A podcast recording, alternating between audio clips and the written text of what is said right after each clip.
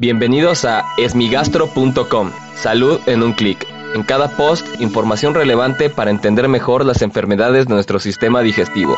Bienvenidos. Hola, ¿qué tal? Soy Norberto Chávez y les doy la bienvenida a esmigastro.com. En este podcast daré respuesta a las dudas que tienen sobre las enfermedades del aparato digestivo.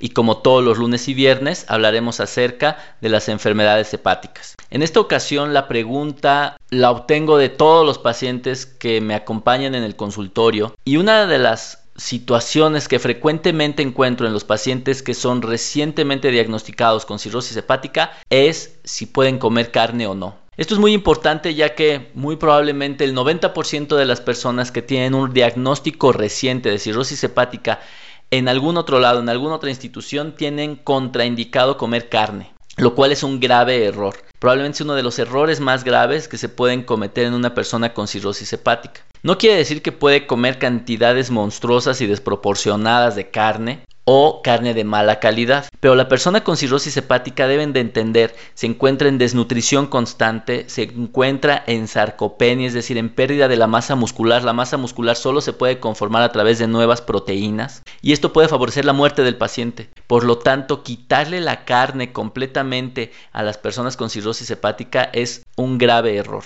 Ahora bien, se debe de regular la cantidad de carne. Para esto deben de acudir con un nutriólogo y ajustarlo a sus necesidades.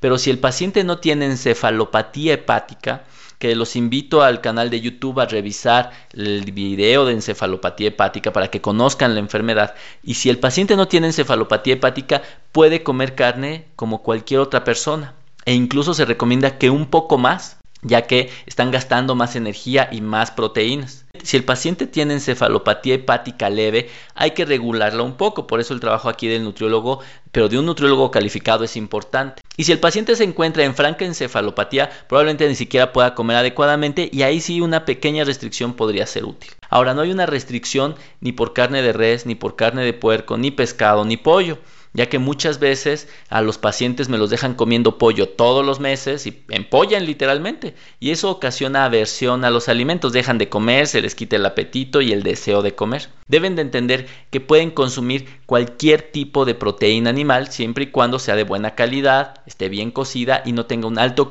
un alto contenido de grasa. Entonces, como pueden ver, más que eliminar el consumo de carne, se tiene que regular. Pueden consumir cualquier tipo de carne, y deben de hacerlo, ya que de otra manera estamos promoviendo la desnutrición y la sarcopenia, lo cual puede ser de muy mal pronóstico para los pacientes con cirrosis hepática. Espero que esta información les haya sido de utilidad.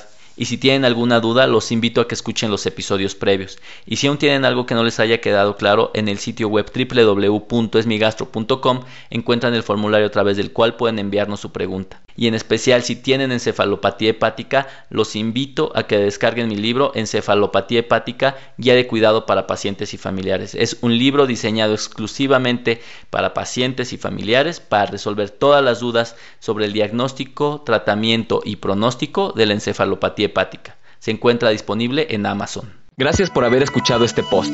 Si la información les fue útil, compártanla. Hagamos que más gente esté informada. Los esperamos en el próximo podcast.